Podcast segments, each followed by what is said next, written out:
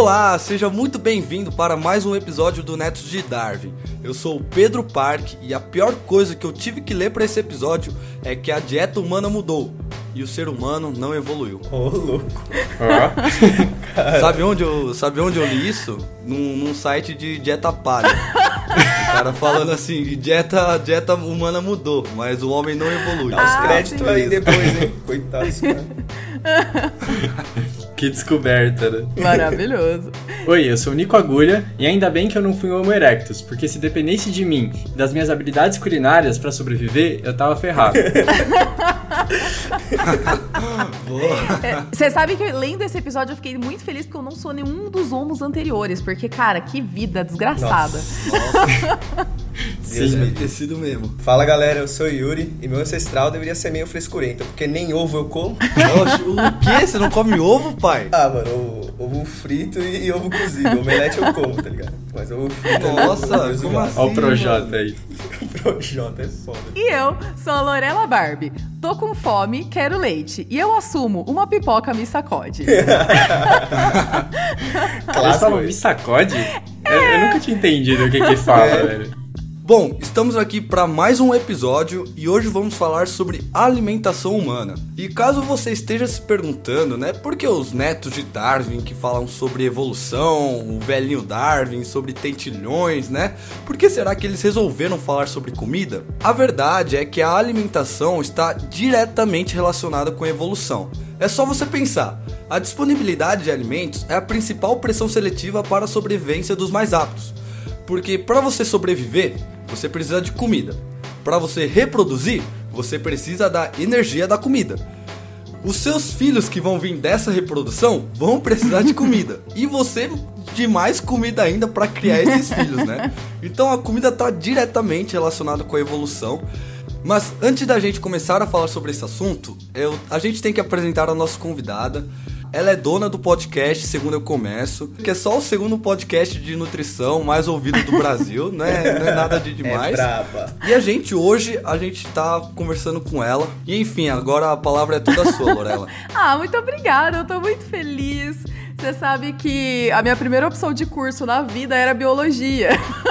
Ô, louco. É, eu tô muito feliz de estar aqui, eu fico super feliz de fortalecer o trabalho de todo mundo que eu posso fortalecer e vocês, o meu também, né? A gente é tudo parente de podosfera, a gente tá tudo aí junto tentando. Bom, eu sou nutricionista. Hoje em dia eu faço divulgação científica lá no Segundo Eu Começo, onde a gente fala de várias coisas, tipo chá emagrecedor, batom que emagrece, várias coisas. Só coisas que um cérebro muito desenvolvido através do fogo, cozimento e disponibilidade energética podia criar, não é mesmo? então é isso, tô muito feliz de estar aqui também e tô muito feliz, eu não sei mais o que falar. Batom que emagrece é osso. hein? Osso, meu filho, nossa senhora, é uma jogada de marketing magnífica, maravilhosa, sensacional. Parabéns aos envolvidos. Mas depois eu vou ter que até pedir uns conselhos, porque nessa pandemia, meu Deus do céu, que eu engordei. Se puder me ajudar aí, se eu dar um conselho pro. Então, agora que vocês conhecem a nossa convidada, bora pro episódio.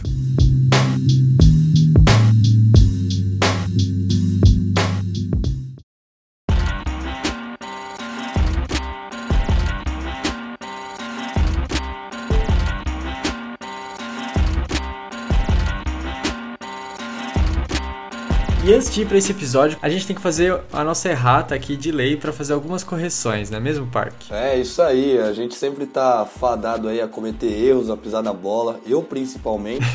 Todos nós. É, a gente tá aqui também para dar alguns recadinhos importantes, algumas notícias bombásticas. Eu tenho certeza que você vai curtir ouvir essa errata. Exato. Então pode começar falando a primeira aí. Bom, a primeira notícia que eu queria dizer é que a gente criou um site do Netos de Darwin, é netosdedarwin.com. Você pode ir lá, acessa, tem várias páginas, não tem várias, na verdade eu acho que tem quatro ou cinco, mas lá você consegue ver nossos episódios, você consegue baixar o nosso episódio. Isso é muito interessante porque você pode baixar quando for possível, mandar para o WhatsApp, deixar salvo no seu Drive, deixar disponibilizado por uma sala, por algum aluno no Classroom. Isso é muito importante caso você use o podcast no ensino. Uhum. E também você pode ver o nosso rostinho lá, porque aqui no podcast você só ouve a nossa voz. Mas lá você pode ver o rostinho de cada um, o que cada um gosta, o que cada um faz. E por último, lá você pode encontrar uma página onde você pode ajudar a gente financeiramente, tanto pelo Apoia-se ou enviando um Pix. Isso vai ajudar a gente demais, porque a gente quer melhorar a qualidade dos nossos episódios. A gente não quer que o áudio esteja parecendo que a gente gravou no banheiro ou coisa do tipo, com muito ruído. Então a gente quer entregar um material com maior qualidade para vocês. A gente estuda muito para isso, mas também sem o, o din-din aí fica difícil, não é mesmo? Exato, exato. Mas lembrando que vocês sempre podem apoiar a gente compartilhando nossos episódios, comentando nos nossos episódios, que isso estimula a gente a continuar. Então, por favor, se você faz isso, continua. É, E dê dicas pra gente, né? Como a gente pode melhorar caso você tenha. E é interessante isso que o Parque falou sobre conseguir ver a nossa cara, porque até o meu padrasto, quando ele começou a escutar o podcast, e a primeira vez que ele conheceu o Parque, ele falou: Caralho, o Parque é japonês. porque ele não sabia. Então Uhum. é interessante você conhecer a gente, caso você não conheça. Sim, sim. Eu não sou japonês, É. sou coreano. japonês é o Yuri. E agora entrando propriamente dito nas correções que a gente tem pra fazer, tem uma correçãozinha lá, não é bem uma correção, mas é fazer um comentário a mais aí de algo que a gente acabou não comentando no episódio sobre câncer e que pode dar, é, pode dar a entender algumas coisas erradas. E é justamente sobre a questão de quando você adquire o câncer, porque a gente só tratou nesse episódio sobre formas de adquirir o câncer de, de maneiras externas, né? Então, através do tabagismo, de consumo de álcool, ou até mesmo do vírus do HPV, que a Natália explicou muito bem, a nossa convidada. E a gente não falou da questão da hereditariedade, né? Que o câncer ele pode ser herdado também. Você pode ter uma predisposição genética a adquirir o câncer, que ao longo da vida você pode ter câncer de uma maneira mais fácil. Porque a questão é, nós temos dois cromossomos. Sim. E pra gente ter uma mutação, ela tem que atingir os dois cromossomos para ela ser expressada. Não sempre, né? Porque existem dominâncias de genes, etc. Mas quando a gente pensa em eficácia de uma enzima, por exemplo, ou de uma proteína, assim como a gente falou muito de proteínas que têm é, importância na regulação do, da célula, às vezes ela só vai, é, você só vai adquirir o câncer se você tiver essa mutação nos dois cromossomos. E se você herda uma dessas mutações já de família, é muito mais fácil você ter uma mutação só do que você ter as duas, né? Exato. É, adquirir as duas através do tabagismo, por exemplo. Então, é por isso que o câncer herdável, ele muitas vezes atinge pessoas até muito jovens, né? Porque é muito mais fácil de você é, adquirir o câncer tendo só uma mutação em vez de duas. Exatamente. É só a gente parar para pensar. Câncer é uma doença genética, uma doença que afeta os genes. E quando nós reproduzimos e deixamos descendentes, nós passamos esse gene, né? Então, Sim. por ele ser né, uma doença genética e quando a gente se reproduz, deixa descendentes, a gente passa esses genes, é, tá tudo interligado, né? A genética com a here- hereditariedade. Tanto é que a gente falou até da, do caso da Angelina Jolie, né? Que no- na família dela Sim, tinha vários verdade. casos de câncer de mama. E para ela evitar, né? é, botar a chance zero de ela ter câncer de mama, ela retirou as mamas, né? É, isso que, se eu não me engano, nem é chance zero, mas diminui bastante. É, sim, sim, então, sim. foda. E a última correção que eu tenho para falar para vocês é que no episódio sobre química na biologia, eu cometi um, uma gafe, um errozinho, que em tempos de pandemia é um erro que não poderia ser cometido, claro que erros acontecem, mas o importante é a gente estar aqui para se corrigir. E o erro que eu Exato. falei é que o mecanismo né, da Coronavac, de, um, de uma vacina de RNA mensageiro, na verdade, esse mecanismo é da vacina Pfizer.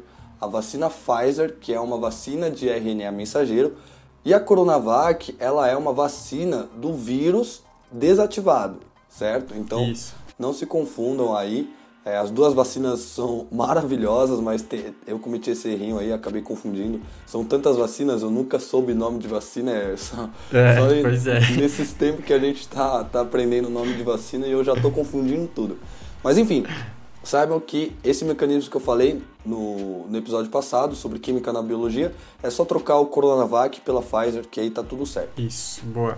Ah, e lembrando também que no nosso episódio de câncer, a gente teve algum problema técnico, que o episódio acabou indo pro ar com alguns problemas de áudio. Então ele ficou com um episódio bem inaudível e a gente já demitiu o funcionário aí que fez a cagada. e tá tudo certo, a gente resolveu, arrumou. Então se você começou a escutar aquele episódio e você não gostou, pode voltar porque agora ele tá show e dá pra você escutar. Ótimo. E agora eu vou puxar já as nossas, os nossos agradecimentos as pessoas que entraram em contato com a gente. Então, de primeira aqui, a gente pode citar é, um elogio mesmo, né? Poderia ser uma crítica, mas não, foi um elogio dessa vez. E foi da Juliana Cancian, que veio elogiar o nosso trabalho, reconhecer o nosso trabalho lá pelo e-mail. Então a gente ficou muito feliz em ouvir, ouvir não, né? Em ler o seu e-mail, Juliana. Então, se você está escutando essa errata, nós do Net Darwin estamos muito gratos pelo, pelo seu reconhecimento. E você que está ouvindo que não é a Juliana, faça como a Juliana e mande um e-mail pra gente ou manda um direct e pode elogiar a gente, lógico, né? A gente adora receber Sim. elogio, mas se quiser criticar também, estamos dispostos a receber críticas e lógico que sempre é bom que seja construtiva, né? Não vai mandar xingando Né? alguém. Não seja algo tóxico, tipo o Carol com, com C, tá ligado? Exato. É, e é isso, mano. Sempre que você estiver disposto para entrar em contato com a gente, a gente vai adorar, vai ficar muito feliz, assim como a gente ficou quando a gente recebeu o e-mail da Juliana.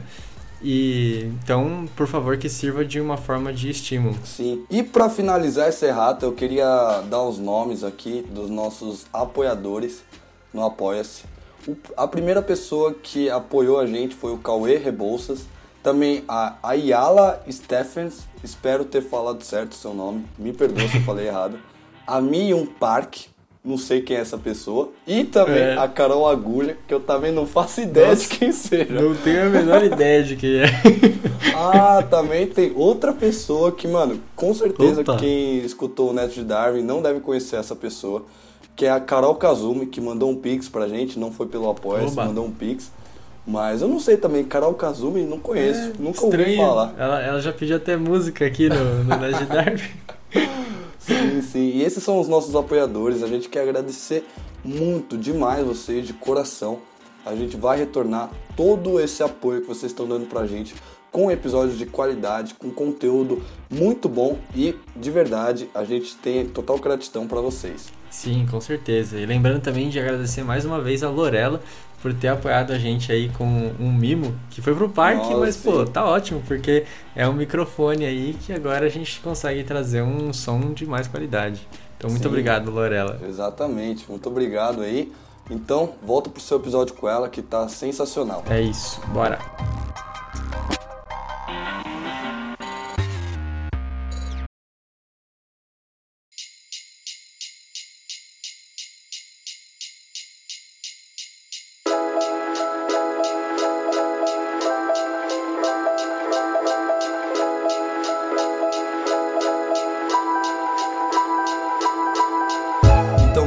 Sobre alimentação humana e como toda velha e boa história, né? Desculpa o pleonasmo para quem tá escutando, a gente tem que começar do começo, né?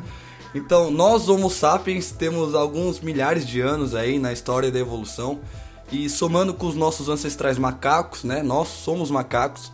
Se você quer saber mais sobre isso, escute o nosso terceiro episódio e o episódio sobre história da evolução. Olha só, tô, tô Marketing marqueteiro tá bom. Uai, tem que reaproveitar o material feito. É tão difícil produzir coisa. Nossa, Verdade. sim, sim. De qualidade, né? Quando você vai falar de qualquer coisa, não, mas tudo bem. Se bem que precisa de muita criatividade pra inventar umas pseudociências, né? Porque, poxa Nossa. vida, mano.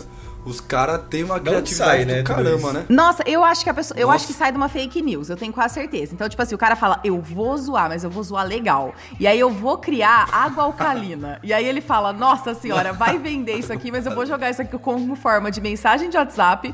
A tia Márcia pega, espalha pra todo mundo e assim você faz uma aceita da água alcalina. Eu tenho certeza que vem a partir de uma zoeira. É, né? Então, quando a gente vai parar pra pensar na história da nossa alimentação, né? De que ponto a gente vai partir? Porque nós somos homo sapiens, mas temos nossos ancestrais macacos, né? E a gente tem é, um grande nível de parentesco com eles. Então, a nossa alimentação hoje em dia não é igual à alimentação de antigamente. Não tem nem como comparar, né? Antigamente não existia, por exemplo, McDonald's. E pra falar a verdade, nem Jesus Cristo comeu um Big Mac, né? E falando de Jesus ainda, é é uma parte muito recente, né? São dois mil anos, mas a Homo sapiens aí tem vários milhares. E, enfim, Bom, então para começar falando da nossa alimentação, eu vou contar uma história aqui, uma história de muito tempo atrás, onde começou a se desenvolver toda a espécie humana aí, né? Isso muito tempo antes de ter até o gênero Homo. Que eram lá onde a gente tinha só os. mais uma forma de macaco mesmo, né? Que eram os animais que andavam. Pitecos, né? Exato. Em que eles moravam, eles habitavam lá em florestas da África, que eram florestas tropicais, né? Que é um ambiente que é, chove muito, que é muito quente, né? Tipo o ambiente da Amazônia. Só que houve uma alteração é, morfológica, geomorfológica, né? Na África, devido a, ao tectonismo. Então houve, acho que um, um embate lá de placas tectônicas que fez uma alteração no clima que acabou meio que trocando a ambientação do lugar. Então, não era mais uma ambientação de floresta, o que acabou deixando mais de uma ambientação de savana, então tornando-se um clima mais árido, que já não é mais é, de floresta tropical, né? Um ambiente que chove muito, então acabou ficando mais com essa cara aí de savana. E por que, que eu tô falando disso se a gente tá falando de alimentação, né? Porque isso está totalmente atrelado à forma como que os, os seres vivos que viviam nessa floresta, que eram, é, por exemplo, macacos que estão adaptados a viver em árvores, a pular de galho em galho, né? Que nem no Naruto, que eles sabem correr de árvore em árvore. é algo que acabou é, modificando o ambiente e, consequentemente, foi, foi alterando é, a forma que é o ser vivo que está vivendo lá. Então já começou a ser mais apto, não um indivíduo que consegue passar de galho em galho, né, que tem uma, uma familiaridade mais comum com as árvores, e sim com o solo. E além de alterar né, esse ambiente em que a gente vai estar, que é estar no solo, eles vão ter que procurar comida no solo. Então, o, os frutos que vão estar presentes nesse ambiente também se modificaram. Então, eles começaram a ter que se alimentar de outras coisas desse ambiente. E também válido lembrar que nessa época tinham os australopitecos, né? Então tinha uma característica que eles tinham os braços alongados, né? então eles andavam com o auxílio do, dos braços, né, das mãos. E esses braços também eram muito bons porque eles conseguiam, como você disse, se pendurar, né? Não o Naruto que corre e vai pulando, eles iam meio que, do jeito que a gente conhece, ia se pendurando, né? Então, tem um braço longo. Famoso é... crossfitter. é, todos os crossfitteiros, braço malhado, eles conseguiam ir passando de árvore em árvore e isso era muito mais vantajoso. Braço maior que a perna, né? Exato. Sim.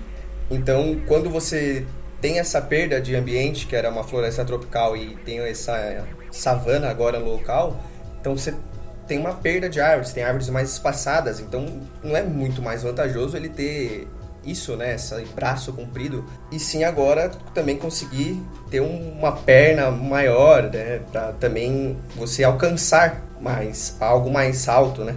Então isso foi uma grande modificação, porque agora eles procurando alimento no solo, eles deixam de estar em cima da árvore e perda né, de, de muita, muita vegetação, então a África mais árida originou menos vegetais e a alimentação deles estavam diretamente ligado a isso, né? A comer mais os vegetais, né? Que isso foi acabar mudando quando veio aí o gênero Homo, né? Que esse sim conseguia fazer caças, é, alimentar com carne então, essa abundância que tinha antes de vegetais para os australopitecos acabou sumindo com o sumiço também da floresta tropical e com a vinda da savana. Também é importante entender que é porque quando a gente pensa em homem das cavernas ou em homens, os primeiros homos lá, a gente sempre pensa numa coisa meio padronizada, né? A gente acha que tipo assim, ou você usava roupa e aí para frente virou a gente, ou era tudo a mesma coisa antigamente, né? Então assim, nasceu a partir disso aí. Só que eles também tinham mudanças muito importantes entre eles, né? É, que, igual a gente. Um Sim. come sushi, o outro come pizza, o outro come mandioca. Então, é igual a gente, eles também tinham ali essas, essas mudanças.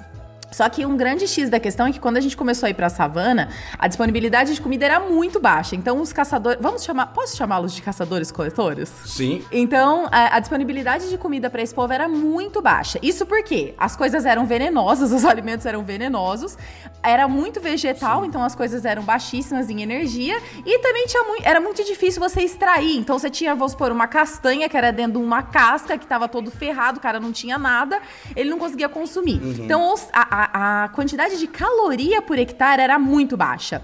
E aí, quando a gente se tornou sedentário, né? Quando a gente, com o advento de agricultura, por exemplo a gente começou a ganhar muito mais caloria por hectare. Então, enquanto vamos supor, você tinha ali a disponibilidade de 1% do que você estava olhando podia ser comido, depois da agricultura, 99% podia ser comido, porque você começou a gerar comida ali, né? E aí, acho que isso foi o Sim. grande. É, é, a gente vai falar um pouquinho de antes da agricultura, né? Mas acho que A agricultura foi justamente o que permitiu, por exemplo, que a gente conseguisse evoluir, porque agora você podia ter excedente. E tendo excedente, você não precisava mais Sim. ficar andando para caçar. Sem andar para caçar, você agora podia ter escriba, você podia ter padre, você podia ter o cara que cuidava das crianças. Não precisava mais todo mundo ir lá sair para caçar, né? Fora que você podia. Terceirizou, é, né? É, isso. Você terceirizou a caça e a coleta. É que esse processo de floresta e pra ter virado savana foi um processo, tipo, mano, ao longo de milhares de anos, né? Não foi algo assim tão repentino, então teve tempo para que as espécies daquela época evoluíssem com, claro, com essa mudança. Uhum. E não é que nem coisa... botar fogo numa floresta e do dia pra noite vai nascer o humano, né? Tipo... ah, mas na nutrição exato. parece que é assim que acontece. Vocês não fazem ideia. Tudo que a gente demora milhares de anos na nutrição, a cada um ano aparece a melhor dieta do mundo. Eu não sei como isso acontece, mas é um fenômeno que tá exclusivo na nutrição, deve ser estudado. Outra coisa bem interessante para você que tá ouvindo esse episódio pensar é que quando você pensa em frutas, né? Meu, a maioria das frutas que você consome vem de áreas tropicais, né? Dificilmente você consome uma fruta, você até consome para falar a verdade, mas é com bem menos disponibilidade que essa fruta vem de uma área de cerrado uma área de savana, né? Porque essas áreas são, são menos ricas, né? né? Nesse quesito, assim. E a alimentação desses primeiros macacos humanos, né? Eram de, eram de, era a base de frutas. Uma coisa muito interessante é que durante essa transição, é, indivíduos que eram mais, como eu posso dizer, não tão projotas da vida, né, que comiam só coisas Exato. restritivas, uhum. pessoas que, né, indivíduos que tinham uma, é, uma menor restrição de alimento, né, eu esqueci o nome para isso, mas enfim, quem tinha essa maior variedade de poder se alimentar acabava tirando uma vantagem, né? Porque Exato. ela poderia tirar recurso de, de várias outras coisas, enquanto que alguém restritivo, se, por exemplo, a abelha é, se alimenta do, do néctar, e só do néctar, né? Um exemplo.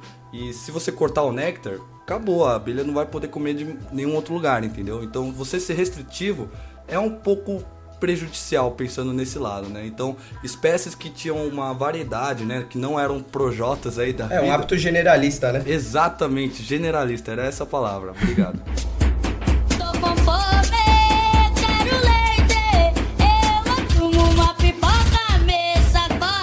É, é interessante que no caso a evolução ela favoreceu a, a, alimentação não restritiva, né? Então, tipo, eu acho isso muito doideira, porque não parece que é uma pressão de seleção que realmente pode fazer as, evoluir, tá ligado? E mudar os, o indivíduo, tá ligado? Porque é, isso é uma, uma diferença bem marcante aí até dos australopitecos para passagem para o gênero Homo, tá ligado? Porque os australopitecos eles vão ter uma alimentação que é muito mais restritiva, uhum. justamente por ter uns hábitos mais voltados a, a vegetais. Tanto é que se você estudos de morfologia do crânio deles apontam que eles têm uma musculatura assim toda do crânio muito mais resistente, forte, porque pensa, é, não é que eles iam comer lá o tomate molinho, é. tudo certinho, não.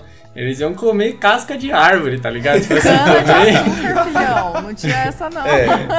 é. Então... Não era salada Caesar, não. Era o que você achou ah, ali. Imagina comer batata cru. Nossa, batata cru, velho. Imagina comer Deve batata cru. Isso é louco, Nossa. mano. É, então. E tem vários indícios no crânio deles que mostram que eles tinham realmente um crânio muito mais resistente, tá ligado? Então, eles tinham é, o que eles falam que é crista sagital, que é como se fosse um moecano de osso, assim, no crânio, que ele abriga, tipo, os, a musculatura da mandíbula, tá uhum. tá ligado? Da mandíbula e do maxilar. E isso daí ele faz com que eles tivessem uma mordida muito mais forte, tá ligado? Além de ter os dentes mais esmaltados e tudo isso que facilitava a alimentação de coisas duras, tá ligado? Porque se você pensa já na alimentação com carne, a carne ela é mais macia do que você pensar em comer um é, grãos, tá ligado? Grãos que que não são cozidos, tá ligado? Eu não sei se eles comiam grãos que não estão cozidos, mas você comer arroz duro, velho, a chance de você quebrar um dente Nossa. é alta. É, e eles até acharam ranhura, né, nos dentes dessas espécies, indicando Exato, que era é. tão duro que eles comiam que aquilo ali até fazia, tipo, umas estrias no dente.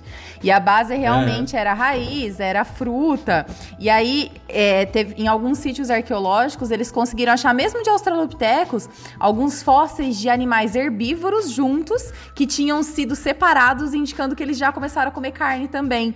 Então, acho que daí a gente começou a ter mais disponibilidade também de, de mais. A carne foi assim, quando a gente tá falando de passado, o divisor de águas entre ter uma densidade energética alta para desenvolvimento e não, né? Sim. É, eles tinham pouquíssima comida. Então eles se alimentavam mais de gramínea mesmo e daí quando começou a passar, por exemplo, os outros as outras evoluções e justamente conseguir ter mais diversidade alimentar, começou a aumentar tamanho de, de cérebro e tudo isso. É o próprio Australopithecus afarensis, né, que a gente é bem conhecido aí dentro da biologia, que é a Lucy, ela já tinha uma alimentação mais diversificada, né? Então, um dos pontos que a gente pode ver isso é pelo ela vive em vários hábitats, né? Então ela era, como o Pedrinho disse, ela era realmente generalista. A Lucy, quando digo ela, é a Lucy, né? Que é o Australopithecus afarensis. Então, a partir daí parece que já começou, né, essa questão de não só comer vegetal, só comer fruta, igual o Nico tava comentando, né? Foi acabando essa restrição. Eles começaram mesmo a generalizar mais, mas a gente só foi ver isso de verdade mesmo lá com os homos. Sim. Mano, e uma coisa curiosa que eu, eu acabei lendo da Lucy aí quando eu tava estudando sobre isso é que eu achei curioso que eles falam que ele- ela tem uma morfologia das costelas um pouco diferente da nossa. Eles falam que é Sim, meio que um formato de cone, tá né? ligado? É, É. tipo assim, eles falam que ele- as costelas de, de cima elas são mais curtas e as de baixo são mais longas, tá ligado? E é justamente porque ela tinha tipo uma barriguinha do, do Zeca Pagodinho, tá ligado?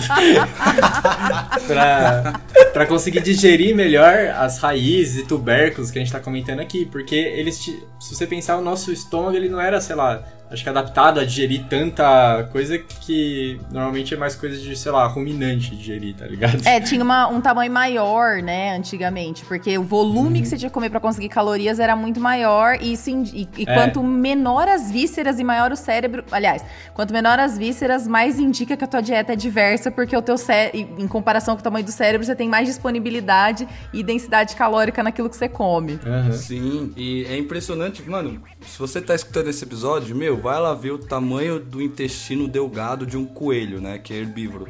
Mano, é enorme, é enorme, é muito grande proporcionalmente pro corpo do, do coelho. E se você ver proporcionalmente o nosso intestino é, comparando com o coelho, o nosso intestino é pequeniníssimo, tá ligado? Sim. É, não só o intestino, né? A gente pode abranger isso pro sistema digestório como um todo. O próprio estômago também é, é menor, até os nossos dentes são reduzidos, o maxilar é mais fraco. Então, Verdade. e sendo que o- os nossos ancestrais passados era bem comum, né? Como agora o próprio Nico falou, era meio Zeca Pagodinho ali grandão. Isso porque também como a Lorela bem pontuou, né? Que hoje a gente tem uma dieta com mais caloria. Então a gente precisa ter um estômago gigantesco para conseguir absorver tudo que a gente precisa para gerar energia para realizar todas as nossas tarefas, né? Então a gente pode ter um estômago, um intestino, um dente menor, conseguir até mais do que, muito mais, né? Do que eles conseguiam naquela época relacionado aí à caloria. Tô com fome, quero leite. Eu uma pipoca, me sacode. Uma coisa muito interessante pra parar pra pensar nessa questão da energia que vem da comida é porque é, é como você tivesse dinheiro, você tem, você ganha, sei lá, mil reais. 250 vai pra tal coisa, 250 vai pra tal coisa, 250 vai pra lá. E, por exemplo, você começa a pagar menos na conta de luz, você tem mais dinheiro pra, por exemplo, investir em lazer, né? Pra virar membro do podcast Netos de Dark. E fazendo essa comparação, né, pro, pra questão energética, se você, você gasta energia tendo um estômago maior, você gasta energia tendo um intestino maior. Só que quando você reduz esses órgãos, né, porque você realmente não precisa ter é, esses órgãos tão grandes, essa energia que era realocada para a formação desses órgãos pode ser realocada para uma outra função. E no caso do ser humano, né, essa energia foi realocada para o crescimento do, do nosso cérebro, né? A gente tem Sim. esse cabeção proporcionalmente com o nosso corpo, justamente porque a gente conseguiu terceirizar essa energia, tá ligado? Porque a gente começou a ter muita alimentação, a gente começou a ter sobra de energia. Infelizmente, ou infelizmente, não sei, ignorância é uma benção ou não, né? De entrar nesse dilema. Mas é, aconteceu que essa energia foi realocada, a gente pôde ter um cérebro maior. E cérebro, mano, custa muita energia. é, um quarto do que a gente come, né? 20% Isso, do que a gente 20 a come é, 25. é dedicado totalmente pro cérebro, tá ligado? E eu tô ligado, eu lembro até das aulas de bioquímica que a gente só faz glico, glicogênese, né? Tem só tipo duas reações de de na nossa que o cérebro faz, tá ligado? Enquanto existem várias outras. Tipo assim, eu sei que no cérebro não faz fermentação, por exemplo. Enfim, ter um cérebro grande como o nosso é muito custoso. E tudo isso foi possível porque os nossos hábitos alimentares foram mudando, tá ligado? E eu acho que já que a gente tá entrando nesse ponto, a gente pode começar a falar tanto do fogo e tanto do, do consumo de carne, né? Pra... Ia falar isso. Eu acho que é interessante não só pensar no, no fogo, né? Mas começar a pensar que. O, eu, eu acho interessante esse raciocínio que eu tive quando eu tava estudando, então eu gostaria de trazer aqui. Ô, porque louco. é, um é interessante. é porque eu comecei a pensar, tipo assim, bom, a gente começou a consumir carne, que é algo que com menos é, quantidade de alimento a gente tem mais calorias, e isso facilitou a gente Sim. ter mais energia, certo? É, só que aí eu fico pensando, bom, pra ter carne a gente precisa caçar. Só que aí e é meio que uma parada, e- e pra, tipo, quando a gente consegue carne, a gente consegue ter um cérebro grande, né? Porque a gente consegue ter mais energia, enfim. Só que é uma parada meio assim, quem veio primeiro, o ovo ou a galinha, tá ligado? Tipo, a gente começou a- comer carne, a gente começou a caçar, então eu fiquei meio pensando nisso. E aí eu achei muito interessante que antes mesmo da gente começar a caçar, os é, Australopithecus, ou, os, é, ou a galera do, do gênero Homo, é, nós somos carniceiros, tá ligado? Então a gente comia sim. o resto, né? O vira-lata do- dos macacos. Sim. Nem vira-lata, mano. É urubuzão mesmo, tá ligado? Urubu, nós era urubu. Homo habilis, né? Que foi um dos primeiros aí que foram é, encontrados, né? Um dos primeiros homos aí, ele já, meu, sentava o pau, via a car- carcaça ali, mano, ajoelha e come, tá ligado? É, e é interessante porque a gente sempre se vê assim como o gênero superior, porque a gente tem matador hoje, né? Mas aí quando a gente fala de ai, é, nossa, a gente comia carne, a gente comia tudo. Primeiro que era caça de coisa pequena, porque a gente não tinha nem energia pra caçar coisa grande. Segundo que tem um monte de sítio arqueológico, por exemplo, mostrando que tinha um monte de carcaça sem tutano. Então a gente comia o que tava dentro do. A gente era tão incompetente que a gente comia o que tava dentro do osso porque tinha vindo um predador grande, matado aquilo, a gente tava comendo o resto do resto do resto. Então é, é muito interessante isso, agora falando como nutricionista, porque na minha área tem um trem que chama dieta paleo. E ela prega que você deve comer como os homens do Paleolítico. E aí, digo-lhes mais, ainda em alguns sítios arqueológicos, essa parte assim é um pouco tensa, mas enfim, em alguns sítios arqueológicos, além da carcaça, ainda foi encontrar, foram encontrados pedaços de ossos do mesmo gênero. Ou seja, tem indícios fortes de que, por exemplo, o Homo erectus, o Neandertal e até o Homo sapiens praticava canibalismo. E Isso Sim. foi possível quando a gente encontrou ossos de outros hominídeos junto com os ossos de animais que eram consumidos pelo povo. Então, querido, na dieta paleo tem seus semelhantes, não recomendo. É, exatamente. É, então, doideira que os caras comiam até, tipo, você falou de comer dentro do osso, que eles comiam a medula, É? né? Do, Tutano, do aham. Não, doideira.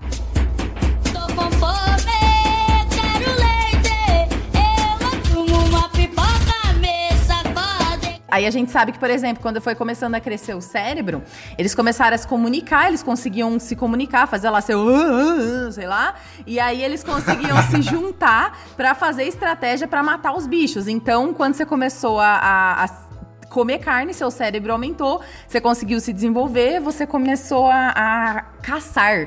Isso é muito. Gente, eu não sei vocês, mas eu acho isso tão impressionante, porque assim, hoje a gente pega, a gente não caça mais nada, né? No máximo um crush e olha lá. E aí, quando você para pra analisar, por exemplo, o quanto a gente já foi ferrado nessa vida, Nossa, demais. não dá nem não, coragem de jogar comida fora. Sim, não é, não é tipo assim, mudou de 0 pra 80, mudou de 0 pra 8, 8 mil, Sim. sabe? O que a gente tem hoje. Sim, sim. Tipo assim, na nossa Foi. geladeira, a gente tem comida, sei lá, que veio do Japão e tá aqui. Tem gente que come banana do Brasil lá no Japão, tá sim, ligado? sim. É uma coisa assim, surreal. Foi Demais. de 0 pra 8 mil. assim. Nossa, é impressionante. Essa mudança já começou ali no Homo erectus, né? Quando a Lorela tava citando agora, que eles já tinham essa caça em equipe e eles já conseguiam fazer ferramenta também. Então isso também ajudava muito na, na É, caça. exato. E a questão do, do canibalismo pode estar ligado com a questão do inverno também. Porque o inverno era, tipo, muito rigoroso, né? Então acabava tendo poucos recursos. assim. Quando tinha pouco recurso, É. não dá pra ficar sem comer, né? Então você tem que ir lá e e comer o negócio. E tinha também uma. Eu não sei se é mentira ou se é verdade também. Eu não sei, eu não, eu não sei como examinar essas fontes paleo, paleontológicas, é assim que chama? Não sei. É arqueológicas, Arqueológicas. arqueopaleo... É, eu vou, vou me limitar à profundidade de uma nutricionista aqui. Enfim, é, eles é, uma outra hipótese também é que os indivíduos mais velhos, né? Eles não aguentavam, eles acabavam morrendo. Lembrando que mais velho significa tipo 25 anos, tá, gente? Era tipo a gente assim, já tava tudo morrendo.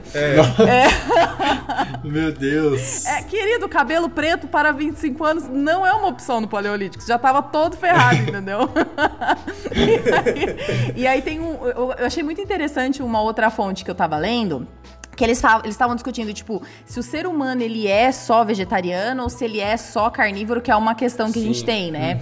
E aí eles. É, é bem interessante porque, assim, é, se o ser humano fosse só vegetariano, quando ele foi pro Alasca, por exemplo, quando ele foi para lugares muito é, inóspitos, assim, onde a gente não tem crescimento de vegetais, ele teria morrido. Assim como se ele fosse exclusivamente carnívoro, por exemplo, no tempo primitivo, quando a caça não era bem sucedida, você ia ter problemas muito grandes para conseguir sobreviver ali, né? Então, é, a, a teoria mais, vamos, vamos dizer assim, mais aceita é que a gente era onívoro mesmo e onívoro seremos. Sim. Dilema do onívoro, né, que chamam. Tô com fome, quero leite. Eu assumo uma pipoca, me sacode. Mas, mano, sabe uma parada que eu achei doideira também? Que, é, não sei se vocês já viram, mas uma, tem uma foto até de um chimpanzé que conseguia já fazer lança, tá ligado? E Ah, nossa, sim. tem e realmente tem grupos de chimpanzés que eles fazem lanças e eles caçam. O problema é que eles são péssimos caçadores, tá ligado? Mas eles, eles caçam. Pô, Roberto, Não, tu deixou só os chimpan- fugir, cara. Não, não só os chimpanzés eram péssimos caçadores, quanto se você vê um indivíduo. Se você vai comparar, sei lá, um viado da savana lá da, lá da África e um, e, um, e um ser humano, velho, a gente não, não- numa corrida não ganha do cara, tá ligado? Parar pra pensar, a gente não era tão bom assim. É, mas a gente não foi E- adaptado pra isso. É, né? então. Eu acho que a, a nossa. É interessante que eu até vi um, um paralelo falando num, num artigo que meio que os nossos. é, nossa forma de caça ela evoluiu de uma forma diferente, tá ligado? Foi mais, tipo, no sentido de elaborar ferramentas. Então a gente não. Não foi tipo nossa, a nossa pressão seletiva não foi pra correr mais rápido e sim pra conseguir fa- fazer ferramentas que eu posso bater de longe Sim. então tipo assim a brisa é tipo bater e sair correndo tá ligado Ele joga a lança de longe e não deixa chegar que perto legal. Sim, E o ponto também é que com a domesticação a gente não precisa mais de caça, né? Como estavam comentando Sim. anteriormente. Então, assim, é, pressão seletiva pra pra isso não- acho que não tinha muito. A gente conseguia ter abundância de alimentos, né? Na Revolução Agrícola, tudo quanto era trigo, milho. Caçar pra quê? Nossa, inclusive o fato de Exato. começar a domesticar foi um dos grandes é, é, divisores de água, assim, na nossa evolução. Uma É, revolução, né? Porque, e, e ainda Sim. mais porque o animal vivo, ele fornece muito mais caloria do que ele morto. Então, por exemplo, você pega ali camelo, você pega... Não, camelo... Tem camela? Ou é outro nome que dá? é fêmea de camelo. Fêmea de camelo? Então tá. Esposa do camelo. Tá, então vai. A, a, a camela, ela gera leite, né? A vaca, a ovelha. Então você consegue. E do leite você consegue fazer queijo, iogurte. Então, o animal vivo, ele fornece muita caloria. E uma outra coisa muito interessante: o animal vivo fornece também estrume. E isso faz com que a gente tenha mais capacidade de fertilização da terra. e Verdade, aí, verdade. é, é- a função do animal, quando a gente começou a domesticar ele, foi muito divisor de águas. A gente podia também transportar, né, as pessoas. Porque a gente. é, Uma coisa interessante é que a gente sempre acha que a gente era tudo nômade, né? Tipo, ah, ô, ô, Roberval, vamos sair daqui, vamos lá buscar mais comida, tal, pá. Só que não era muito assim. Existiam populações que ficavam fixas, existiam populações que, mesmo quando a gente ainda era nômade, vamos dizer assim, existiam umas que eram sedentárias, existiam umas que iam e voltavam pra ver depois. Então, tipo, ah, vou lá, vou plantar genipapo. Ele foi lá, plantou, ele foi embora achar mais coisa e ele voltava para ver como tava. Então, é, a função, uma das funções também muito importantes dos animais foi justamente essa parte de transporte. E aí, o, o grande problema, a- o grande chabu dessa parada é que o bicho vinha junto com o germe. E aí, o que que acontecia? Quem, com- quem se habituava ali com ele começava a desenvolver imunidade. Então, tipo, as populações que primeiro tinham acesso ali aos, aos, aos bichinhos começaram a desenvolver imunidade. Só que o grande X da questão é que quando essa população população entrava em contato com outra população que não tinha imunidade, matava todo mundo. Então, tipo, dizimava uma população inteira porque ela não tinha imunidade. Então, é, o- o- os animais, eles foram muito bons, mas eles também acabaram com muitas populações que não tinham contato, né? E era basicamente uma pandemia atrás da outra. Só que aí era uma desgraceira. Exemplo do, do que a Lorela falou é da varíola bovina, né? A primeira vacina veio da varíola do boi, porque a varíola humana. Tá- a gente fala isso no episódio de vacinas, né? o nosso nono episódio, olha só. É, e a gente é, tinha a varíola humana, né? Que ela era muito severa para os seres humanos. Só que tinha a varíola bovina, que era algo mais ameno, não tão severo. E os leiteiros, em contato com a varíola bovina, já adquiriam resistência contra a varíola humana, tá ligado? Isso é muito interessante. Uma outra coisa que eu achei muito interessante que eu, que eu não queria deixar passar também é falar a importância, é, a importância não, né? Como que o sedentarismo ele fez com que a gente conseguisse aumentar a nossa densidade demográfica. Que, por exemplo, isso era uma coisa. Cara, eu nunca tinha pensado nisso, eu fui estudar e eu achei impressionante, porque eu nunca tinha pensado nos recém-nascidos dos, dos nossos hominídeos. Porque assim, o que acontecia? Você tinha que ter filho só enquanto você conseguia carregar. Então, assim, a mulher tinha filho lá, ela tinha que demorar uns quatro anos pra ter outro filho, ou então tinha que largar no meio do caminho, porque você tinha que carregar um, né? Você não podia ir carregando o outro. O fato de ter o CD. Porque não tinha. Eu não, ah, eu não sei como era a cultura social, né? Nenhum, não tinha sociólogo na época pra explicar pra gente se alguém cuidava, enfim. Mas uma outra questão é que quando a gente começou a ficar sedentária, a gente conseguia. O limite era o céu. Então, assim, você podia ter filho, o limite era quanto você conseguia ó, é, alimentar. Mas você podia ter, por exemplo, um ciclo de. Eles falam que. Um ciclo de Homo sapiens era cada. Aliás, um ciclo de, de nômade era cada quatro anos. Quando a gente passou a ser sedentária, a gente começou a ter filho a cada dois, um e meio. Então a gente conseguia dobrar a população no, no tempo que a gente tinha antes como, como nômade. É porque o tempo que a gente não ficava caçando, o pessoal ficava fazendo o quê, né? Fazendo filho, né? Então é toda, todo aquele negócio que eu falei de energia sendo deslocado. Exatamente.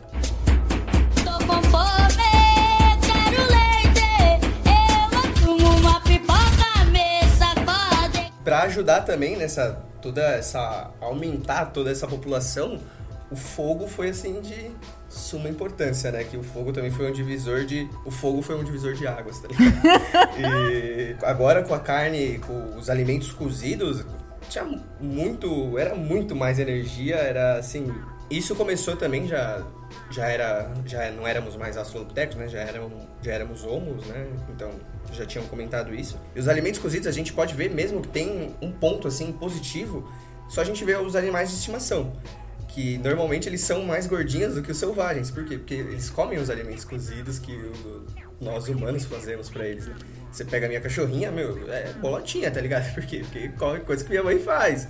É, então, aí você vê aí o- os animais, os lobos primitivos lá, comia só também que tinha disponível, né? Meu, os bichinhos eram palito, né? As costelinhas tudo aparecendo. Então tem toda essa questão desse benefício, além de um benefício energético. Porque, por exemplo, as vacas, né? Elas dão mais leite, elas produzem mais quando elas têm uma alimentação melhor. Então, isso também ajudou demais.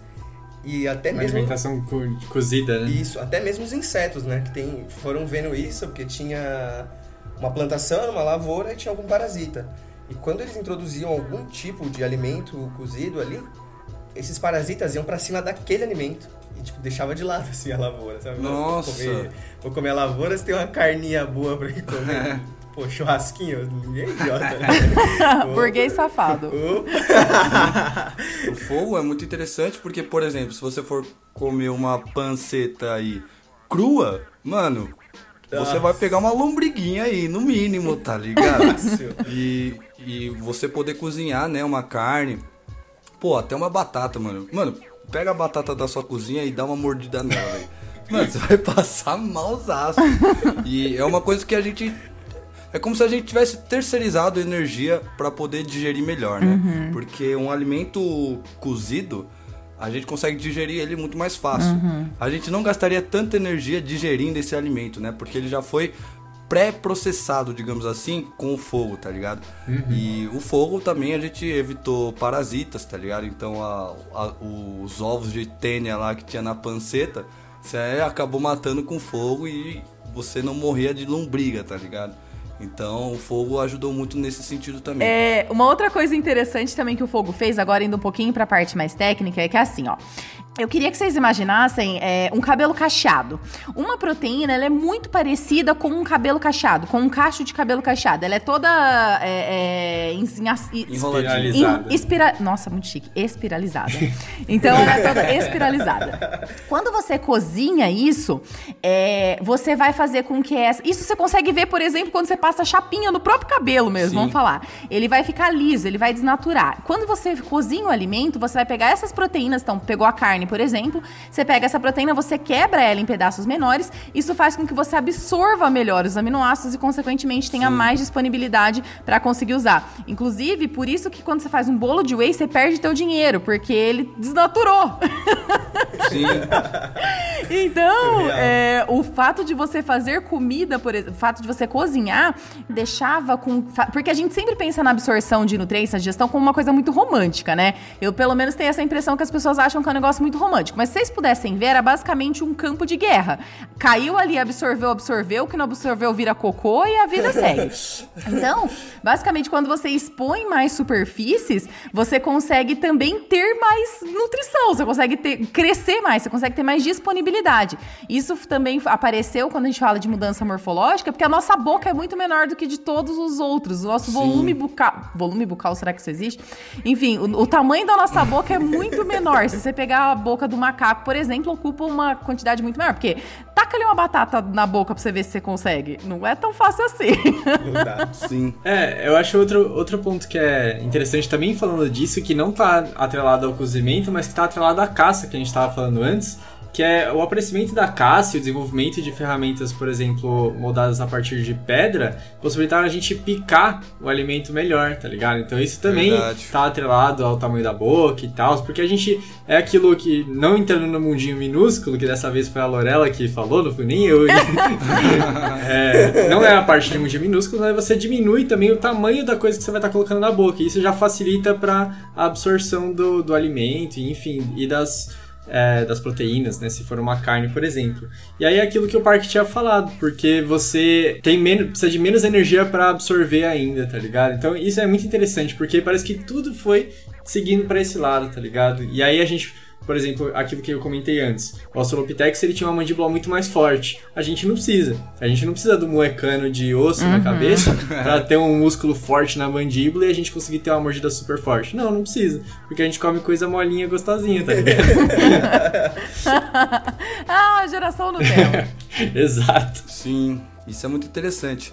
E tem outro bagulho, mano, muito legal, que eu vi num vídeo do Nerdologia, o Atila fala, o título, se eu não me engano, é Por que temos bunda?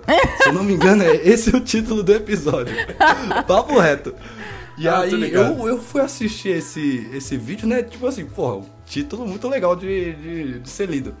E a fita é que nós temos a, a bunda porque a gente foi é, a gente foi evoluindo para percorrer longas distâncias. Talvez a gente não seja o mais rápido. Pra, se eu for competir com um leopardo, eu vou perder. Mas eu consigo andar distâncias maiores que um leopardo, por exemplo, né? E isso era muito interessante porque, como o Nicolas estava dizendo, a gente conseguia abater um animal de longe com uma lança ou, qualquer coisa do tipo. Esse animal fugia, ele corria mais rápido que os seres humanos, só que a gente tinha resistência, a gente conseguia é, percorrer percursos maiores e isso tá tudo, tudo relacionado com a morfologia da nossa bunda. Você pode ir lá ver o vídeo do Atlas, que ele explica muito melhor. Mas a bunda, ela serve pra. Ela foi uma, um resultado disso, né? Pra gente conseguir percorrer longas distâncias quando nós éramos caçadores, assim. Nossa, Graciane Barbosa consegue atravessar o canal de Suez inteiro sozinha. E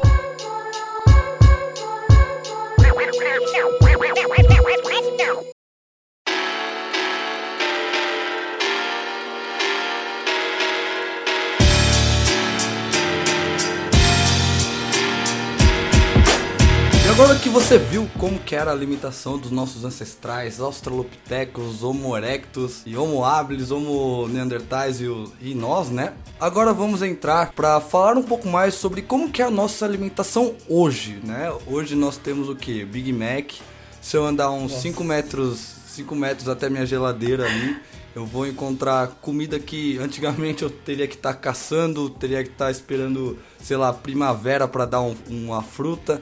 Enfim, o que, que a gente pode falar sobre a mudança da nossa alimentação? Mano, acho que de primeira, você falando dessa geladeira aí, é a capacidade da gente conseguir armazenar os alimentos sem eles estragarem, né? Ou pelo menos demorar mais pra estragar.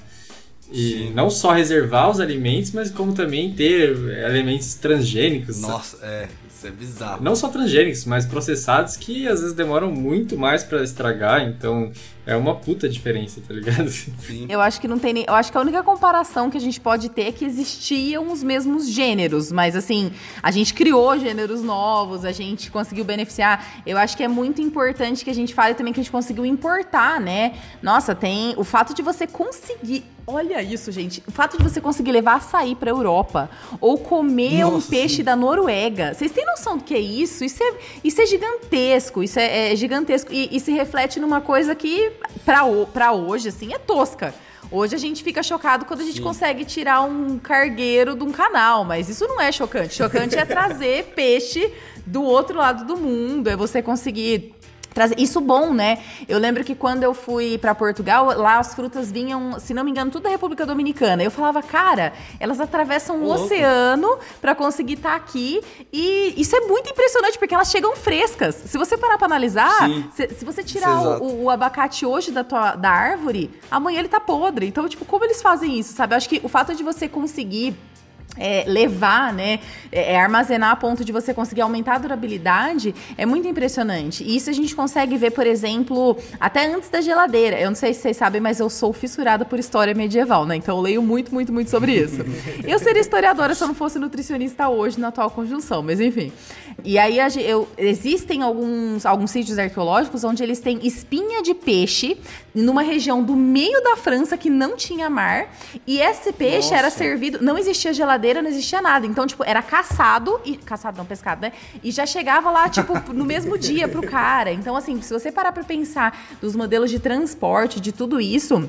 A gente tem o fato da gente ter criado conservante, até o próprio transgênico, eu acho que é é uma pauta que ela precisa de muita discussão, mas é uma pauta que mata a fome das pessoas. Então, assim, eu acho Exato. que é, é bem complicado. Complicado não. A, a disponibilidade de comida, ela fez com que a gente pudesse chegar a números homéricos e, e recordes de população que nem a gente tem hoje, né? A gente só tem pandemia porque a gente tem muita gente. E ter muita gente é o resultado de ter mudança na nossa comida. Sim. Até falando dos transgênicos aí que você comentou, é muito interessante, por exemplo, o Golden Rice, né? Que é o, o arroz dourado.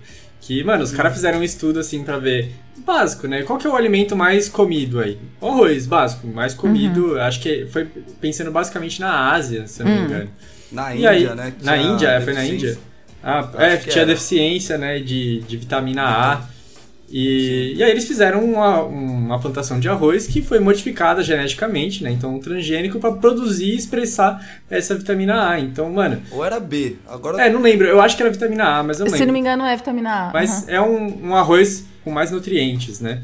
E olha que genial, os caras pegaram um alimento mais comido pra colocar algo mais nutritivo e deixar mais Sim. saudável, tá ligado? Então, é, sem erro, mano. Sim. Batata doce frango, logo de primeira dá um pico de insulina e jogo hipercalórico. E até fazendo um paralelo, é, é, quando, quando foram olhar as primeiras comunidades, eu, eu já vi alguns estudos mostrando que as primeiras cidades eram piores do que a caverna. Então, assim, quando a gente se juntou nas nossas primeiras sociedades, era pior viver nas primeiras sociedades do que voltar a ser nômade caçador.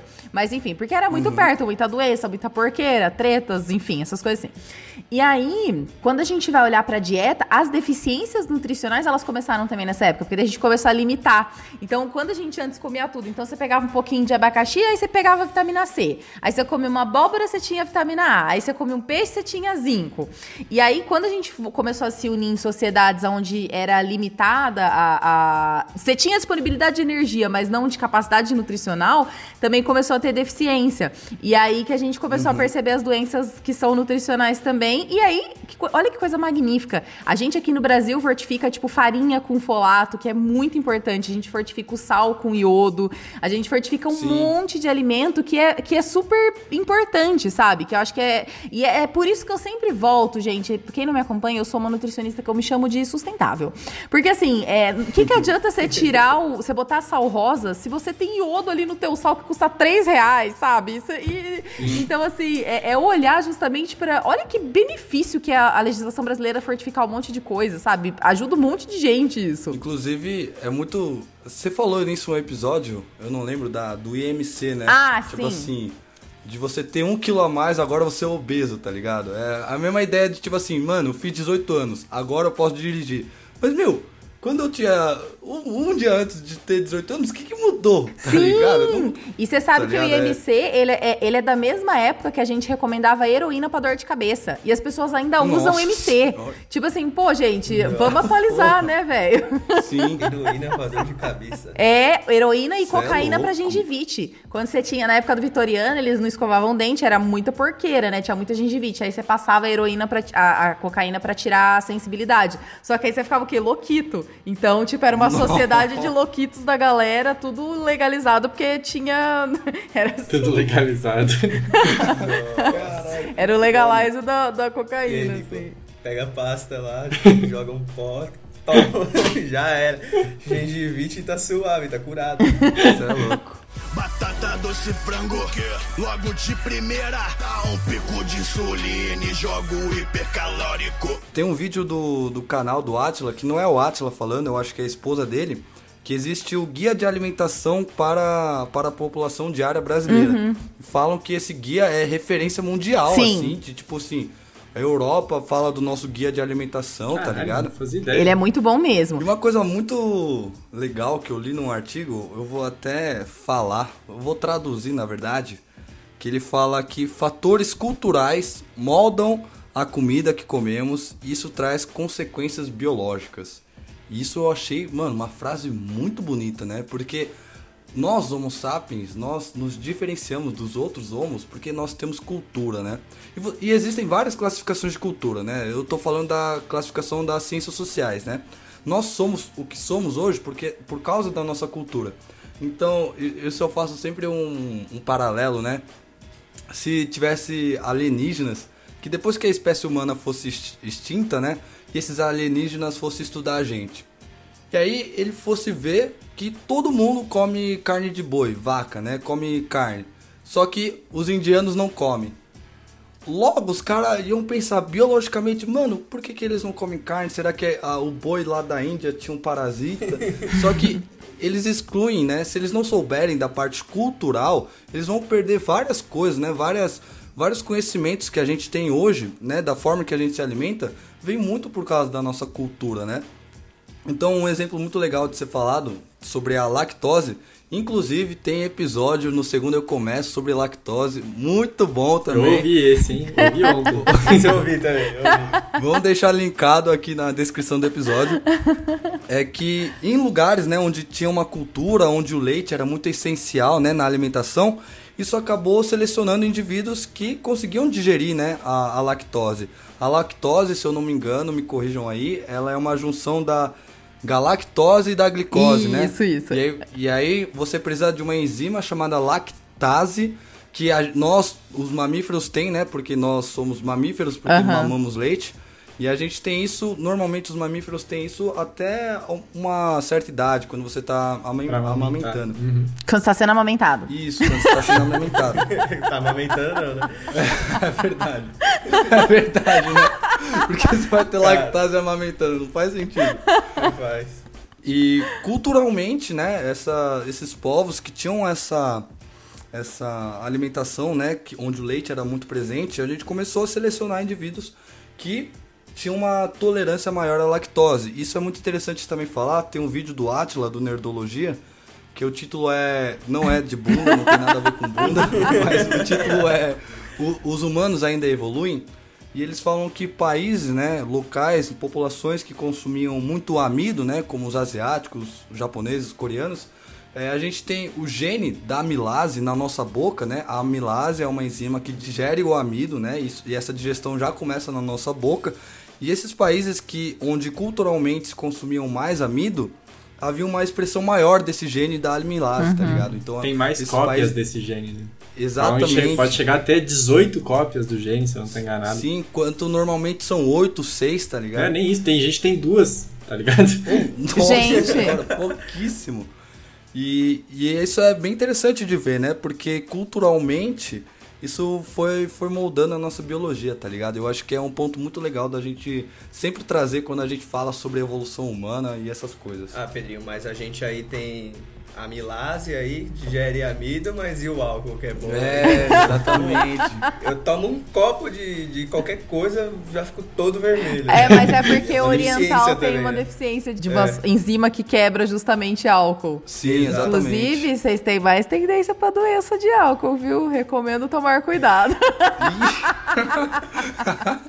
Batata doce frango, que logo de primeira dá um pico de insulina e jogo hipercalórico. E é muito interessante essa parte, porque surgiu é, agora, recentemente, uma parte da nutrição chamada. Na verdade, uma parte da genética, né? Que é a epigenética. E aí existem indícios muito fortes de que a nutrição influencia. Então, o que você come influencia também. Não é assim, tipo, ah, vai lá abrir teu DNA e pronto. Mas você vai conseguir ter expressão de genes que digerem mais coisas, mesmo como vocês estão falando. Então, Sim, por sim. isso, justamente, hoje em dia a gente pode ter um vegano, por exemplo, mesmo que a gente tenha precisado comer carne no passado, você consegue ter um vegano que tem uma vida super normal, normal assim, tipo, super saudável e sem deficiências grandes, ele consegue ter adaptações importantes justamente porque realmente a nossa cultura ela dita o nosso a nossa genética, né? Eu- ah, isso é muito Sim. legal. Eu tava escu- estudando inclusive que vai sair um, um episódio sobre os Inuits, acho que é assim que fala, que é um povo indígena do Alasca, não, da, da parte do Ártico da Groenlândia. Eles são uma das únicas populações do mundo que tem uma genética não tocada. Então, praticamente são descendentes diretos ali de alguns homens dessa época mesmo que a gente tá falando aí, tipo, de 10 mil anos atrás, que foram pro Ártico. E eles têm uma genética toda, porque eles têm um consumo muito alto de carne e gordura. E eles têm uma genética voltada pra isso. Então, se você pegar um Inuit e botar ele pra comer McDonald's igual a gente, possivelmente ele vai ter um aneurisma em pouquíssimo tempo. Justamente porque a genética dele é adaptada pra pra comer o que ele o que ele te comia lá desde muitos anos. É interessante pensar porque a gente fica nesse negócio de tipo, a gente tem que comer como comia na época das cavernas. Querido, você já evoluiu, você já tem imunidade pra conseguir Sim. não achar que aquilo é um alergênio que vai te matar. E você também tem digestão feita justamente por, por seleção genética, né? Então tem alguns estudos que mostram que. É, Acredita-se, né, que os primeiros homens a tomar leite tinham intolerância mesmo, porque a gente comia mato e a gente foi tomar leite. Só que depois de tipo 200 anos ou umas 6, 7 gerações, você já conseguiu observar pessoas que tinham tolerância à lactose. Então, o nosso corpo se adapta ao nosso ambiente. E que bom, porque, né, leite é vida. Sim, sim. Mano, essa questão da, da epigenética ela é bem interessante. Inclusive, a gente comenta bastante sobre isso no nosso episódio sobre história da evolução, se eu não estou enganado. História da genética, eu acho, hein? Não, acho que é a história da evolução, porque a gente até fala que Lamarck não estava tão errado assim. É verdade, É, tá certo. verdade, verdade. Nossa, na minha escola o Lamarck foi crucificado. Eu falava mal dele Nossa, até agora. Cara, o cara, o cara era bom já, meu. A gente sempre reforça esses nossos episódios que, é que parece que é, mano, Avengers contra o Thanos, tá ligado? É, Darwin Darwin versus contra O Lamarck. Da, da evolução. Lamarck pra época dele já era visionaríssimo, tá ligado? Batata doce frango, que logo de primeira dá um pico de insulina e jogo hipercalórico. Tá, e agora que a gente viu, né, um pouco da nossa alimentação hoje e um pouco da alimentação que os nossos ancestrais tinham, né? A Lorela aí deve sofrer muito com os nutricionistas aí falando de dieta paleolítica. E quando eu, eu acompanho a Lorela lá no Instagram, se você não faz isso, você deveria fazer. Ela faz uns, uns Hells Rios muito bons. E quando eu fui acessar esse site, eu encontrei a- essa frase que eu falei no começo do podcast lá que a alimentação humana mudou e realmente mudou. A gente tá o, o podcast inteiro falando disso. Só que o ser humano não mudou. Só que esse cara tava errado. Não, o ser humano evoluiu junto, né? Continua evoluindo, né? E, e continua evoluindo, isso mesmo. E uma coisa muito interessante que ainda bem que a Lorela falou de epigenética, porque eles falavam, né, que os adolescentes lá do paleolítico não tinham pressão alta, que hoje em dia tem muito mais jovens com obesidade, pressão alta, e sei lá o que. Só que vamos, vamos colocar obesidade e pressão alta, né? Meu, é, a obesidade e a pressão alta não são coisas determinadas somente pela sua alimentação. Porque, dando o exemplo da epigenética, eu tô lendo um livro chamado Epigenética do Francis Collins. Não, é Richard Collins Francis. Enfim, é um- eu acho que é esse o nome. Que o título é Epigenética. E no começo do livro ele começa contando que se, você, que se uma mãe gestante, é, na primeira, no, no na- no primeiro mês, eu acho, ou no primeiro trimestre, é, passa fome ou não se alimenta direito, o filho vai ter mais tendência a ter obesidade. Ou se um outro período ela passa fome também, vai ter mais tendência a ter pressão alta. E então são várias coisas que determinam essas coisas de obesidade, de pressão alta, que esses caras estão vendendo, falando que vai melhorar, falando só pegando uma ponta, né, a ponta do iceberg só da obesidade e da pressão alta. Enquanto isso é um tema muito mais complicado do que se parece, que não é só na questão da alimentação, né? E digo mais ainda, o adolescente da época do Paleolítico tinha 8 anos. Você viu uma pessoa de 8 anos com hipertensão? Você morria com 25, sabe? Assim, não dava tempo de ter doença. Você nunca vai. Olha, nossa, isso me deixa nervosa. Porque assim, ó, você nunca vai ter, por exemplo, um homem do Paleolítico com Alzheimer. Por quê? Porque Alzheimer é a doença de quem vive muito. Então, Sim. como você vai ter uma doença de quem vive muito se você vivia pouco? Então, assim, com a, a gente morria com 35 anos, com 40 anos você já era um, um idoso ancião, você já passava a letra pra todo mundo da tribo. E porque não dá pra você ter doenças com essa idade mesmo. Fora que a gente sabe que exercício físico que eles faziam muito também é associado a outras coisas. Então, assim, o grande X da questão é que eu acho muito injusto esse tipo de, de fala, porque eles trazem doenças que são associadas também ao, desu ao, ao uso da máquina, né? Ao, ao uso do corpo, Sim. como se fossem realmente uma coisa determinada 100% pela alimentação. E aí você tira, por exemplo, da reta todo o restante que envolve você ter ou não é, uma doença, não é? Nenhuma doença vem de uma causa só, nenhuma. Todas as doenças são de uma série de fatores. E aí você pega doenças de, de- que são, tipo, de pessoas mais velhas e você joga... Claro que eles não tinham. É a mesma coisa que você testar a incidência de demência em criança de dois anos. Doenças de demência senil. Ela não vai chegar lá. Como assim? Ela não tem 80 anos. Então, acho que a primeira, a primeira parte é entender que hoje a gente vive mais. E quando a gente vive mais, a gente gasta mais a máquina, a gente gasta mais a máquina, a gente tem mais doença, né? A gente chega mais velho. Eu não trocaria o risco de ter Alzheimer pra morrer com 35 anos. Eu acho que não vale. É, com certeza. É aquele velho negócio, né, Pedrinho, que a gente sempre comentava lá na faculdade. Só tem doença quem faz exame, né? Você não fez, velho, você não tem nada, mano. Então nessa época era o mesmo negócio, né? Como a, a Lorela bem disse. Ninguém chegava com um termômetro, um estetoscópio. Deixa eu ver aqui como que tá as coisas aí, tá ligado? Vamos fazer um check-up geral, mano. Vai saber o que cada um tinha. Naquela época lá era morreu na praia e afogamento. Afogamento, Não né? Não, e o máximo diagnóstico que você tinha de limitação, assim, era se tá vivo ou se tá morto. Tá boa, morreu, diagnostiquei. Não tinha outro, não tinha um intermediário disso, né? Deveria ser, eu ver, ver se o cara tá, tá doente lá. Eu olhava. É, Eu e não tinha nem nome, era tipo, Aí o cara tá "Ah, ah, ah". vomitando, caindo, tá ligado? Com a perna quebrada, assim, mano, acho que ele tá mal, velho. Esse pai tá ruim. Tá zoado. Esse pai tá zoado, mano. O cara não tá ficando É. em pé, mano. Então, é foda. Batata doce frango, logo de primeira dá um pico de insulina e jogo hipercalórico. E hoje a gente vive mais, como a gente tá falando no episódio inteiro, um, um dos grandes motivos é a alimentação. Então, como você vai dar uma alimentação que era aquela que pra, pra gente hoje, tá ligado? Adaptado à alimentação de hoje. É que eu acho que é importante a gente também falar que a dieta palio, ela é uma marca. É mesmo. Isso muda tudo. A dieta palha é uma marca registrada. Isso muda Ah. muitas coisas, porque a gente explica. sabe que daí tem investimento, a gente sabe que daí Uhum. tem várias coisas de marketing. Porque a gente já conseguiu determinar algumas mentiras aqui nesse episódio, pelo menos pra quem tá atento aí já conseguiu detectar que primeiro, a dieta palio não é tão palio assim, porque é, vou, pera aí que eu tenho aqui o que que é a dieta palio que vai ter um episódio sobre isso no podcast. Era o que eu ia perguntar mesmo, tipo, o que, que é, né? Essa dieta palha. O que, que come, então, nessa, nessa dieta palha? Eu vi que come carne, oleaginosas, ovos e frutas. E não come grãos, leguminosas, farinha e ultraprocessados. É isso mesmo, ó.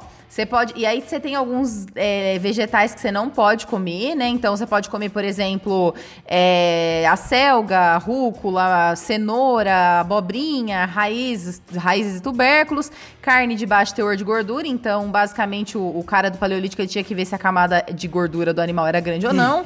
Mas ele também podia azeite, viu? Impressionante que eles já Oxi. tinham, eles já tinham técnica de extração naquela época. Não tinha técnica de cozimento, mas tinha de extração. Achei impressionante.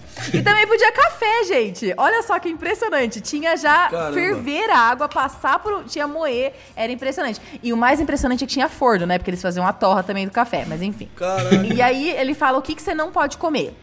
Cereais e alimentos que tenham cereais, tipo trigo, aveia, arroz, inclusive o trigo, as primeiras plantações a gente sabe que tinha aí essas paradas, mas enfim. Você também não pode grãos, tipo feijão, amendoim, soja, porque isso só foi criado por Deus depois da época do Paleolítico. É, alguns tubérculos também você não pode, tipo mandioca. Eu não entendi, porque você pode batata e você não pode batata. Tá complicado essa, essa fonte aqui, mas enfim. É, açúcar também você não pode, tipo biscoito, bolo, suco pasteurizado, esse aqui assim, a gente podia imaginar. Você também não pode leite e derivados, mas já tem fontes importantes dizendo que já tinha leite na época do Paleolítico. E alimentos processados, carnes gordurosas é, e sal também, não tinha sal. Então, coitados dos caras que viviam ali nas regiões salinas, né? Mas tudo bem. É, então, basicamente, a gente já viu que é mentira, porque não era isso. A base deles era, basicamente, se você pudesse traduzir a dieta paleo real, assim, a, a, a raiz, era o que você achar. Então, assim, tinha fruta, tinha raiz, tinha bicho, tinha tutano, tinha carniça, tinha coleguinhas, tinha fruta.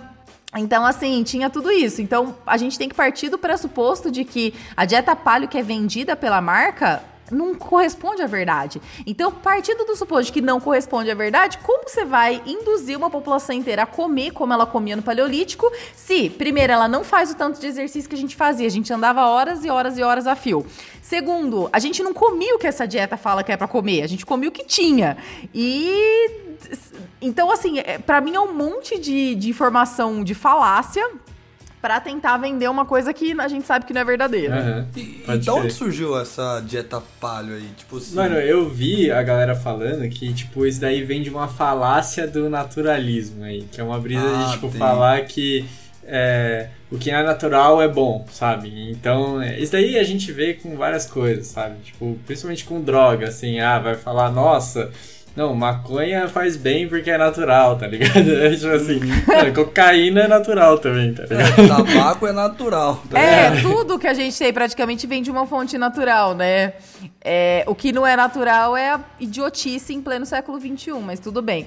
É, aí eu tô vendo aqui que, por exemplo, eles falam que a dieta paleo propõe a volta da alimentação dos nossos ancestrais, que se alimentavam de carne, frutos e sementes, com a justificativa de que essa é a alimentação para a qual o nosso organismo foi moldado por milhões de anos. Então, quem vende isso não faz ideia de genética, epigenética e tudo isso. É, e a, a dieta paleolítica foi construída com a premissa de que doenças comuns nos dias de hoje, tipo distúrbio metabólico, diabetes, problema no coração, são respostas do corpo ao excesso de carboidrato, açúcar, alimentos processados impostos pela dieta contemporânea. Então, assim, é, eu concordo que muito vem do excesso, mas não quer dizer que você precisa comer igual o homem das cavernas, só você comer igual o homem contemporâneo, só que numa quantidade certa. Batata doce frango, que logo de primeira dá um pico de insulina e jogo hipercalórico. Imagina o pessoal lá do futebol americano Nossa. comendo essa dieta paleolítica. Não, não, tem que condição. Primeiro que eles iam ter, né? precisar desenvolver de novo lá a crista sagital pra conseguir comer o tanto de bambu que eles tinham que comer. Então, assim, eles não precisariam usar mais helmet, né? Porque já, já ia vir naturalmente ali aquela É. parte. Então, assim, é- é- é- eu, acho, eu fico um pouco impressionado com a criatividade das pessoas quando elas querem vender. Porque é a única. Não tem. Eu, mas, de novo, eu acho que isso aí surgiu, tipo assim, o cara começou a ler.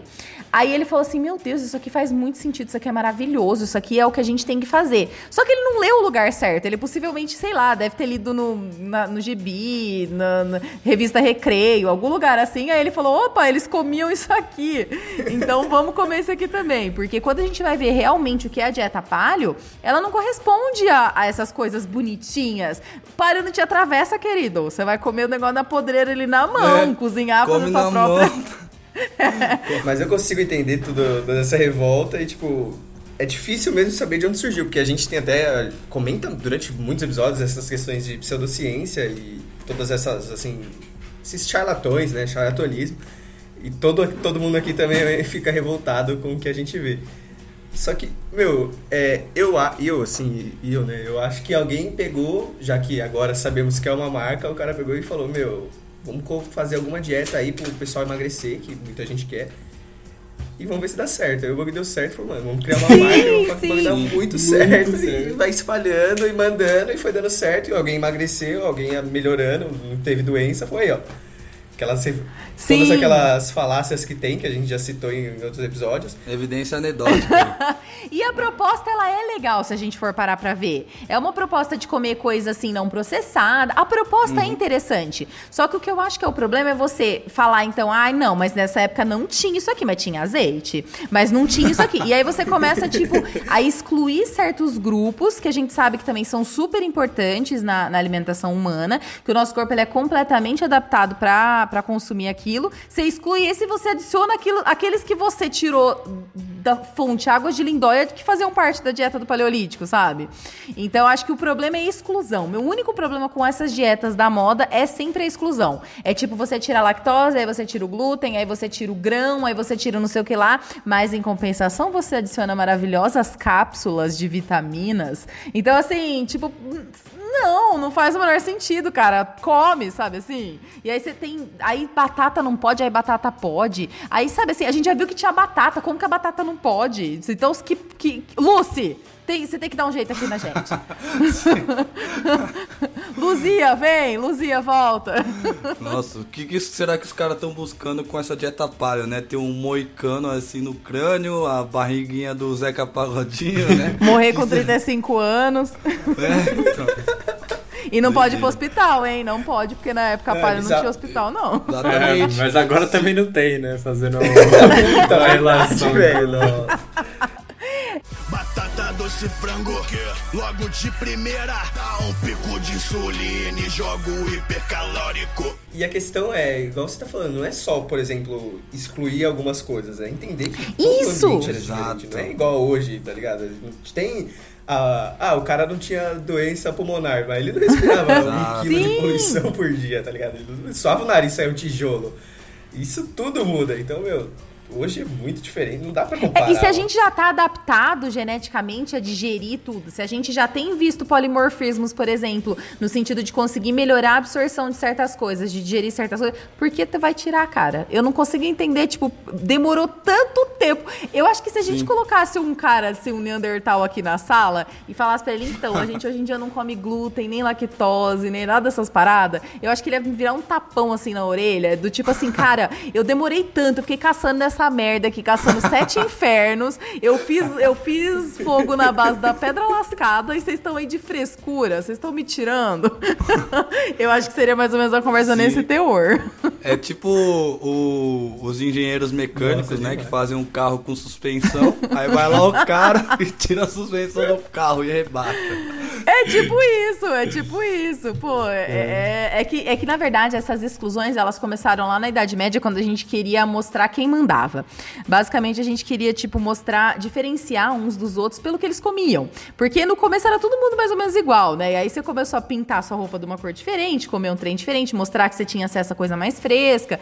E aí me parece, às vezes eu tenho a sensação de que a gente ainda tá na Idade Medieval, porque a gente faz os mesmos movimentos, só que agora a gente não, não faz mais cocô na latrina e agora a gente não, não pega mais, não tem mais certos hábitos. Mas assim, me parece que a gente não saiu muito de lá.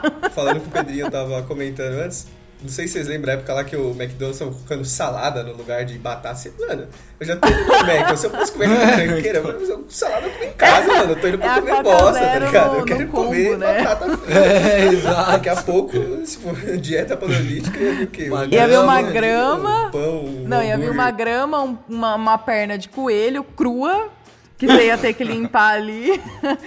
Cru, tá ligado? Uma carniça. Uma carniça e um braço de alguém assim pra você morder, tá ligado? Sei lá o que ia ser. É o Mac Palio. É o Big Palio.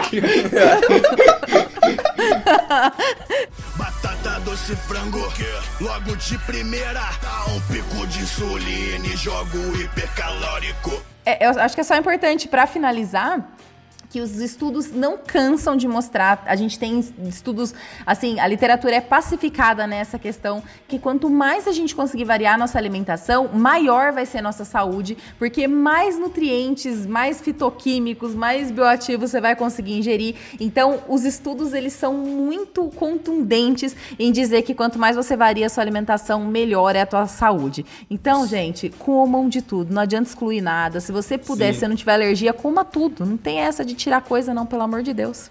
Aí demorou tanto pra conseguir. E como tá tão todo mundo falando tanto agora, pô, não só aí pro coronavírus, vamos seguir a ciência em tudo, né?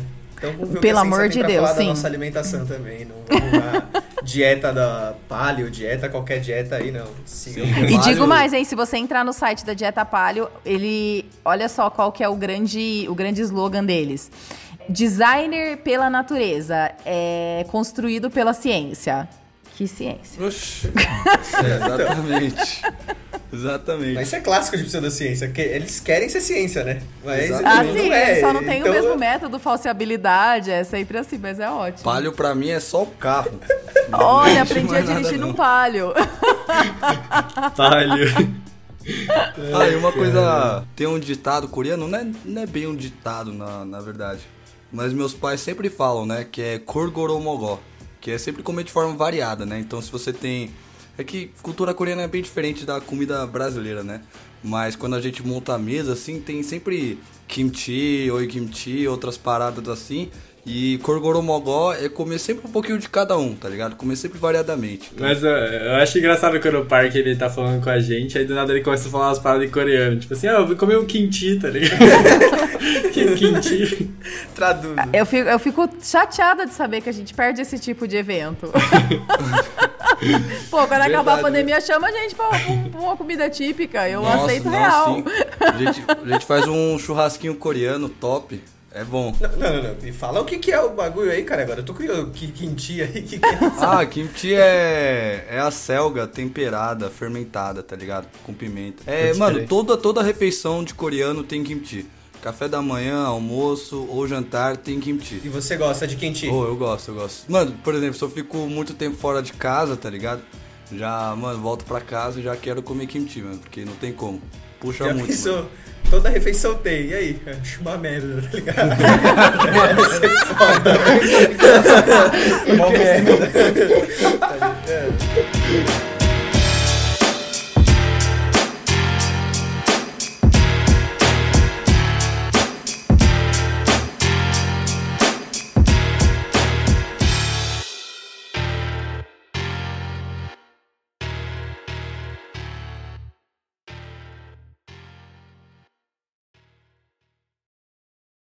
Bom, chegamos aqui ao final do nosso episódio Paleo, Paleo Podcast aqui, brincando. Mas chegamos ao final do nosso episódio, espero que vocês tenham gostado do nosso conteúdo. Siga a gente nas nossas redes sociais, tanto no Instagram, Twitter, Facebook. É só pesquisar Netos de Darwin. Nós temos um site agora que é netosdedarwin.com. Vocês podem lá ver, baixar os nossos episódios. Ah, Lorela, você também tem site que eu vi. Ô, Lorela. Olha, o rapaz stalkeou a minha vida. Oh, a gente estudou o Viu convidado, meu né? látis. Mas enfim, a gente tem o nosso site agora para você poder baixar os nossos episódios. Você pode baixar e tal no seu computador, no seu celular, ver quem é cada integrante, entrar em contato com a gente, colaborar conosco. Você também pode ajudar compartilhando esse episódio, que é muito importante. Agradeço muito o Gustavo que faz as artes dos nossos episódios aí. Sigam ele também no Instagram, é Floaguta. Ele manda muito bem. E agora, nesse final, é, eu vou pedir para Lorela fazer, a- dar as últimas palavras. E também recomendar outros livros, podcasts, documentários, porque eu conheci a Lorela a partir de uma recomendação da Laura Marice, do Nunca Vi um Cientista. E eu soube também que a Laura ou a Lorela conheceu uma ou outra por recomendação também. Então acho que é muito legal essas recomendações que vocês fazem. E agora é o espaço para você falar, Lorela. Ah, eu tô muito feliz. Eu espero que, se você tá me ouvindo, você consiga criticar um pouquinho mais as informações que você tá recebendo. E é como eu sempre falo, não precisa acreditar em mim, vai atrás das fontes que a gente vai deixar aqui na descrição, né? É, eu tô muito feliz pela oportunidade de fazer parte desse episódio aqui hoje. Fico à disposição para mais episódios, caso queiram. Claro. E tô super contente de estar aqui hoje, podendo espalhar a palavra da nutrição por 10 minutos da sua vida. E é isso, gente. Critiquem, pesquisem, vão pra fonte. A gente consegue ter hoje materiais muito bons, assim, só pesquisando mesmo. Não acredita em tudo que você vê, é simplesmente olhar, achar a fonte certa e questionar. Exato. e recomendações, Lorela? Você tem algumas? Uma recomendação para quem gosta desse assunto, que é bem fácil de ler, é o Armas, Germes e Aço. É, tem no Kindle, tem no, no- na versão física mesmo. O meu eu comprei pela Amazon. É, é, o nome completo é Armas, Germes e Aço: Os Destinos das Sociedades Humanas. É feito pelo Jared Diamond. Chique. Ô, louco. Vai estar no nosso, vai estar nos nossos links aí também. a- Ótimo. E ouçam o Segundo Eu Começo também, um podcast onde o meu problema é o seu problema, né? Verdade, gente! Olha, eu esquecendo do meu jabá. Ouça o segundo eu começo. Tá em todas as plataformas de áudio. Você pode ouvir pela Amazon, pela Apple, pelo Deezer, Spotify. Tá em todas as plataformas. Inclusive, batemos todos os continentes habitados pelos seres humanos com a, a audição do podcast. louco. Não tem na Antártica, claro, porque acho que não chegou até lá. Mas enfim, é, a gente fala sobre desmistificação de dietas, de estilos de vida, de tudo isso. E eu aceito também sugestões no meu Instagram, que é arroba NutriLorela, com dois L's no final. Então é isso. Falou, até mais. Até o próximo episódio. Falou. Tchau! Valeu, pessoal.